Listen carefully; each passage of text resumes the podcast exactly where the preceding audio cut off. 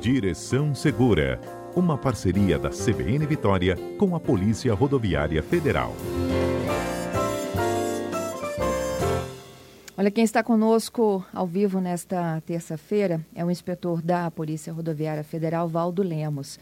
E eu pedi a Valdo uma série de orientações da polícia sobre a situação das estradas na Bahia. Valdo, eu falava hoje aqui, ainda mais cedo, com o Tenente Coronel Carlos Wagner, né, sobre a situação dos desabrigados. Ele é do Corpo de Bombeiros aqui do Estado, disse que tem um grupamento especial da Defesa Civil ajudando no resgate e o resgate aéreo.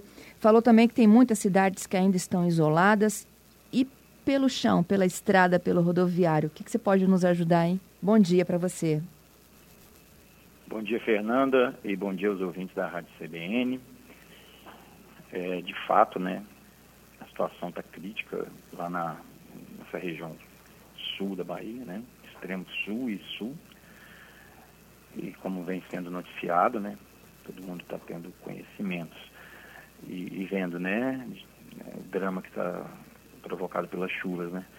Mas no que tange a, principalmente a BR-101, né, que é a principal eixo de ligação entre aqui nosso estado, né, os restantes do Brasil, né, do sul, sudeste, centro-oeste. Centro-oeste tem 116, mas a 101 não existe no momento, né, atualização feita até agora às 9 horas da manhã, interdição total na BR-101, que, é, que cruza todo o estado da Bahia, né, Sergipe, ali vai embora, Nordeste. Então, nós temos é, uma interdição, só interdições parciais na BR-101, que é, provocadas aí, no caso, por desmoronamento de barreiras, né, no momento, é, na cidade de Itapibi, KM 660, e, e outra na cidade de Tancredo, Tancredo Neves, é mais ao sul, KM 314. Quando eu falo KM, sim, que zero, né? a gente zera o KM na, na divisa, ali em Pedro Canário, e aí é tipo 800, né? Aí 700 e pouco, aí vai descer, vai decrescendo à medida que vai em direção ao norte, né?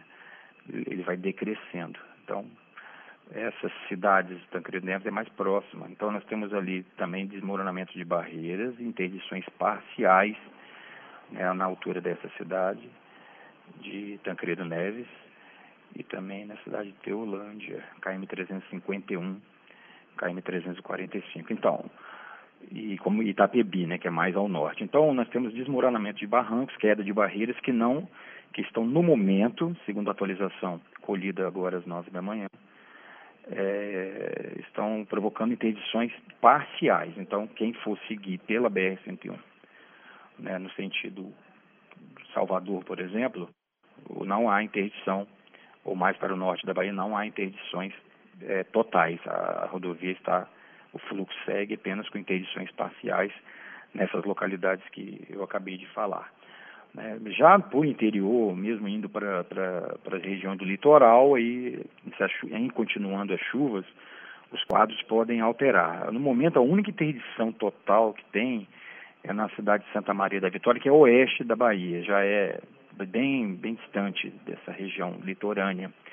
É o único local que é até a polícia militar de lá que, que fiscaliza, embora seja uma BR, a única interdição total no momento seria nessa em Santa Maria da Vitória e também na BR-330 na cidade de Ubatã, mas é mais para o interior.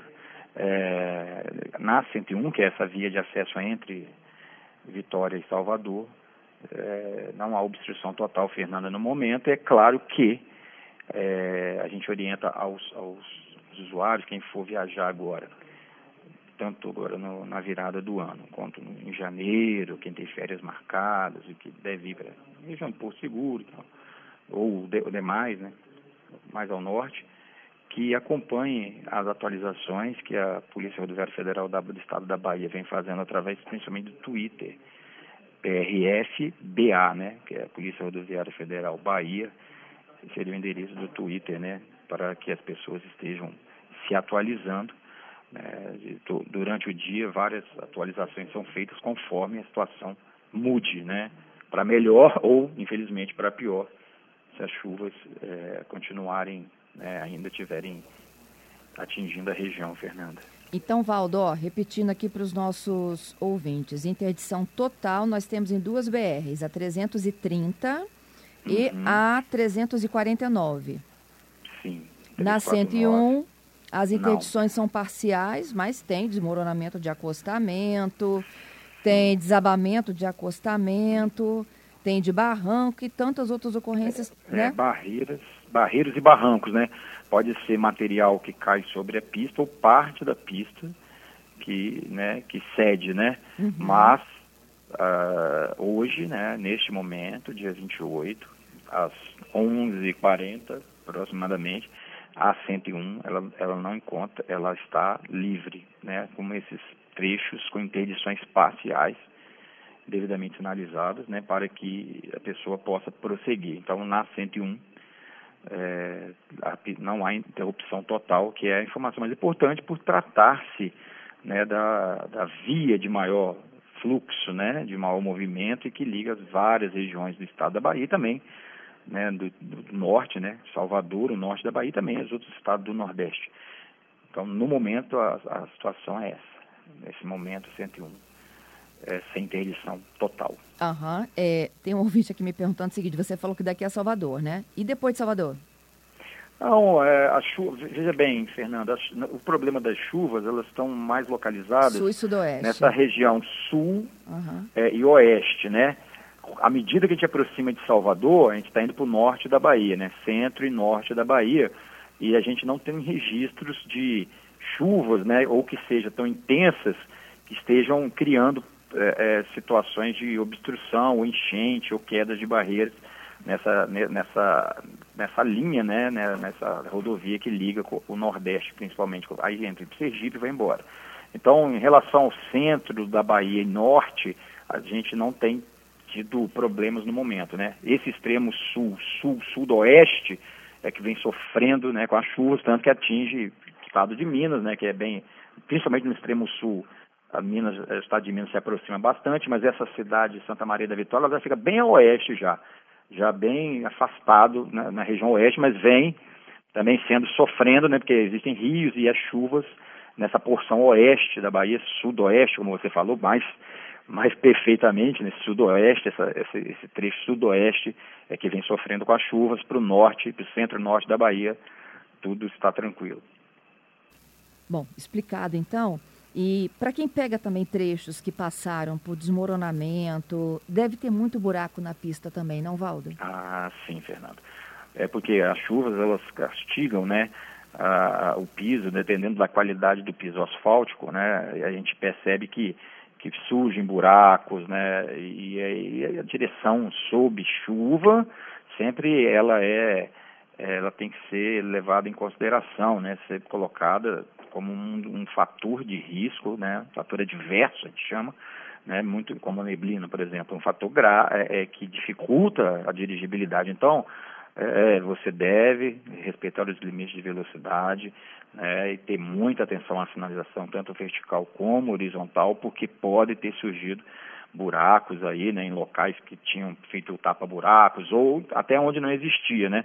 Então pode haver surpresas no caminho, por isso, é, tanto sob chuva, né, principalmente sob, porque a visibilidade é diminuída, tanto de dia como principalmente à noite, mas mesmo que não esteja chovendo, devido a, a, a chuvas terem castigado essa região, cortada pelo, pelo, por BRs, né, principalmente a BR-101, o cuidado tem que ser redobrado a todo tempo, mesmo em pista seca, porque a gente pode se deparar com um buraco e ter um problema aí, né, de cair no buraco, tentar desviar, ou estourar um pneu, etc. Isso aí, com certeza, é, deve ser colocado na balança se para pelas pessoas, né, pelas famílias ou pessoas que se dirigirem a essas regiões, né, no próximo virada do ano agora e também durante o mês de janeiro.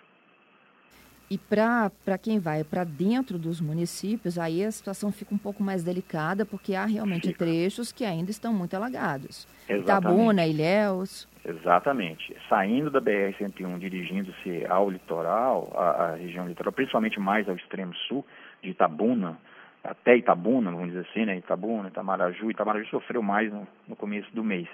Mas com certeza essas vias que vão para cidades litorâneas ou cidades próximas ali, é, pode a situação está mais mais difícil, né? mais com, mais complexa devido a, é, se as, as águas não baixaram ainda ou se os se o DR ou o DENIT, dependendo de quem é responsável, porque nós temos ali trechos que são BRs, mas que são é, controladas, vamos dizer assim, cuidadas pela, pelo DR ou fiscalizados pela PM. Tem, no interior da Bahia tem muitas BRs, assim, são BRs, mas que efetivamente não é a PRF que fiscaliza, mas os órgãos executivos de trânsito, se não ainda é, conseguiram é, sanar os problemas, né, ou de queda de barreira ou queda de pista, tem que ter muita atenção aí, principalmente quando você deixa a BR-101 e pega essas PRs que ligam a 101, principalmente a região litorânea. Fernanda.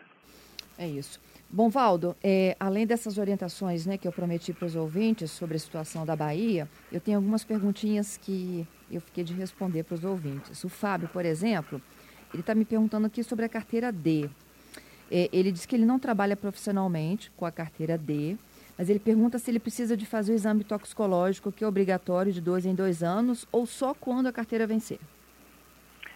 Olha, é, para as categorias C, D e E, o, o, exame toxicológico é obrigatório a cada dois anos, dois anos e meio, né? Só que, se ele é, tem, ele é habilitado na categoria D, ou não tem perspectivas, ou, ou, ou não estará dirigindo veículos dessa categoria, C, D e E, se ele estiver dirigindo somente veículos da categoria B de bola, né? Ou se ele tem a A, porque pode ser AD, né, por exemplo, que habilita para motocicletas, se ele for fiscalizado é, na direção de veículos de categoria B de bola ou A, se ele for habilitado para moto, né, porque a D já contempla a B ele pode estar dirigindo automóveis. Ele não, não é necessário, não será cobrada, é, poderá até ser conferida, mas não será extraído nenhum tipo de infração é, se ele estiver conduzindo, conduzindo veículos de passeio, caminhonetes né, e veículos menores, né? É, exceção para motos, que ele tem que ser habilitado para, habilitado para a moto. Né? Então, ele pode sim é, estar dirigindo tranquilamente esses veículos menores, né, mesmo que a categoria dele seja D, e que o exame toxicológico esteja vencido. Se ele tiver uma perspectiva, isso vale para todas as pessoas, por exemplo, se tiver perspectiva de, de, de, ter que dirigir veículos maiores, aí tem que atualizar, o, fazer o exame toxicológico para que ele figure lá na, nos nossos sistemas, né? Porque se ele, se ele for flagrado dirigindo um, um caminhão, um veículo maior, de categoria CD, C e D, né? É, não, porque ele tem que ser habilitado para E, que é carretas no caso. Se for D, né, as, os veículos de carga, ou ônibus, micro-ônibus ou ônibus, que exige categoria D, se ele for, se estiver dirigindo qualquer um desses, aí sim será exigido a atualização do toxicológico. Se não, é, a situação é tranquila, né, não é obrigatório ali estar é, com o exame toxicológico em dia. Mas lembrando, né, se ele estiver dirigindo um veículo da categoria dele mesmo, aí poderá ter problemas. Agora, se for da categoria abaixo, né, sem problemas, pode estar tranquilo. Quem não tem perspectiva de, de estar dirigindo esses veículos maiores, mesmo que seja habilitado para tal, é, pode ficar tranquilo quanto a, a, ao exame toxicológico, mesmo que esteja vencido, não, haver, não haverá punição. E o Alex está me perguntando sobre a lei que foi sancionada, que dificulta a remoção dos veículos que estiverem em situação irregular por guinchos e em blitz também. Como que funciona? Então, Fernanda, essa é uma legislação mais recente, né, da Lei 14.229, agora de outubro. Então, o que acontece? A PRF já, assim, para muitas das infrações, principalmente de equipamentos obrigatórios, desde que, e olha, isso está mantido, né, que, que haja condições de segurança para circulação, né, já tem o hábito de fazer o quê? Recolher, na verdade, hoje, como o documento ele é digital, a gente não recolhe, mas você é, lança no sistema né, uma, uma necessidade da pessoa apresentar um veículo no prazo não superior a 15 dias, por exemplo, pneu. A pessoa está com um pneu é, sem condições de dirigibilidade. Se, se, o pneu estiver muito caro, estiver assim no arame, como a gente costuma dizer, ele não pode ser, ele não será liberado, porque ele tem que, né, essas condições de segurança estarão estarão em xeque. Agora, estando, estando em, em, condições razoáveis, mesmo que, que, que não a, a legal, qualquer tipo de, de, equipamento obrigatório ou qualquer outro problema, exceto licenciamento, né? Porque o licenciamento aí não tem jeito, né? É o veículo estiver com licenciamento vencido, se a pessoa não conseguir atualizar ali durante a fiscalização, o sistema não atualiza, mesmo que ele pague, mas se o sistema não atualize, o veículo será recolhido para pelo guincho, né? E também uma outra exceção é se ele estiver efetuando o transporte remunerado de pessoas ou de mercadorias ou bens quando não, não licenciado para esse fim específico, não for de aluguel.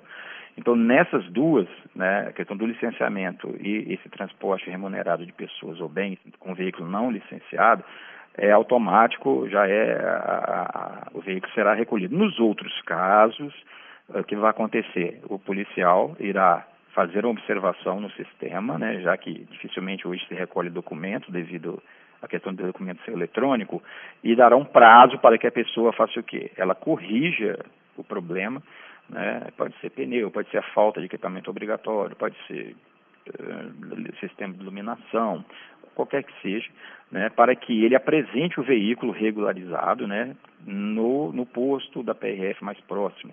Aí sim, em, dentro desse prazo, será verificado e retirado ali a, é, que ele cumpriu, será mostrado que ele cumpriu, né, e não entrará a restrição. Se a pessoa não retorna nesse prazo de 15 dias, ele não apresenta o carro regularizado, será lançado uma restrição administrativa, né, porque esse, é, por esse fato de ele não ter apresentado o veículo no prazo né, combinado, né, que é, é um benefício. Né? Lembrando que a multa pelo, pela falta ou pela deficiência no equipamento, ela é tirada. Né? A questão de ser dado um prazo para a pessoa apresentar não exime né, da, a extração da multa. A multa ela vai ser retirada. Então, a multa vai ser retirada, digo, extraída, né? Então a multa ela vai ser confeccionada e dará o prazo para que a pessoa corrija o problema. A questão é, não é necessário estar levando o veículo para pátios, né? Então a pessoa tem um prazo para regularizar o veículo e apresentar. Em não apresentando, será colocada uma restrição administrativa. E se ele for fiscalizado posteriormente e essa restrição constar, da, da, na placa dele, porque ele não apresentou o carro por qualquer um motivo, né, no prazo, né, isso aí já também implica o recolhimento do veículo ao, ao pátio credenciado pelo guincho, Fernando. Então, se a restrição tiver uma restrição porque ele não atendeu o prazo especificado, ou o veículo está com licenciamento atrasado, ou ainda efetuando transporte remunerado de pessoas ou bens, não estando licenciado para esse fim, o veículo será removido. Então, quer dizer, não que acaba com a remoção de veículos, é claro que diminui né, o rol de situações em que o veículo ele será recolhido, foi diminuído, mas não é, é, é, eliminada essa possibilidade, Fernanda. Então é bom os condutores estarem atentos que quando é, houver a multa por deficiência ou falta de algum tipo de equipamento e for dado um prazo para regularização, que ele cumpra o prazo e apresente o veículo para que não seja inserido restrição administrativa na placa dele, porque no futuro poderá, sendo fiscalizado, poderá haver uma nova multa e o veículo ser recolhido ao pátio por não atendimento, desse, por não respeito desse prazo aí, Fernanda. Então é, é interessante as pessoas estarem entendendo que existe esse, essas, essas possibilidades, né, que facilita aí no caso que você acerte a regularidade do seu veículo sem tanta eh, pressa, vamos dizer assim, mas existe a obrigação de levar de volta para apresentar o veículo regularizado. Valdo, queria te agradecer, viu, pela participação, pelas orientações aí da situação da Bahia e por responder os nossos ouvintes.